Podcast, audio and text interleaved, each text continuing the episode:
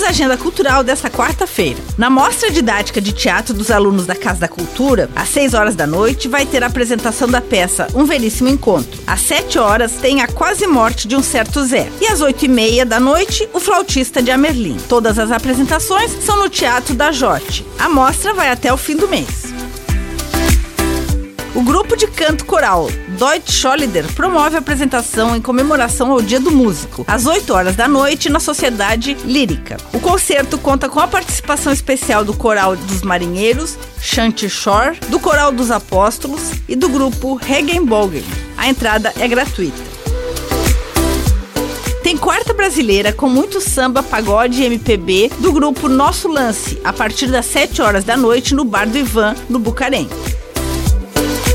E você já prestigiou as atrações do Natal de Joinville? A decoração está linda e para a diversão da família toda, tem pista de patinação, fábrica de sonho, casa do Papai Noel, praça de alimentação, palco cultural, fábrica de doces e mercado de Natal.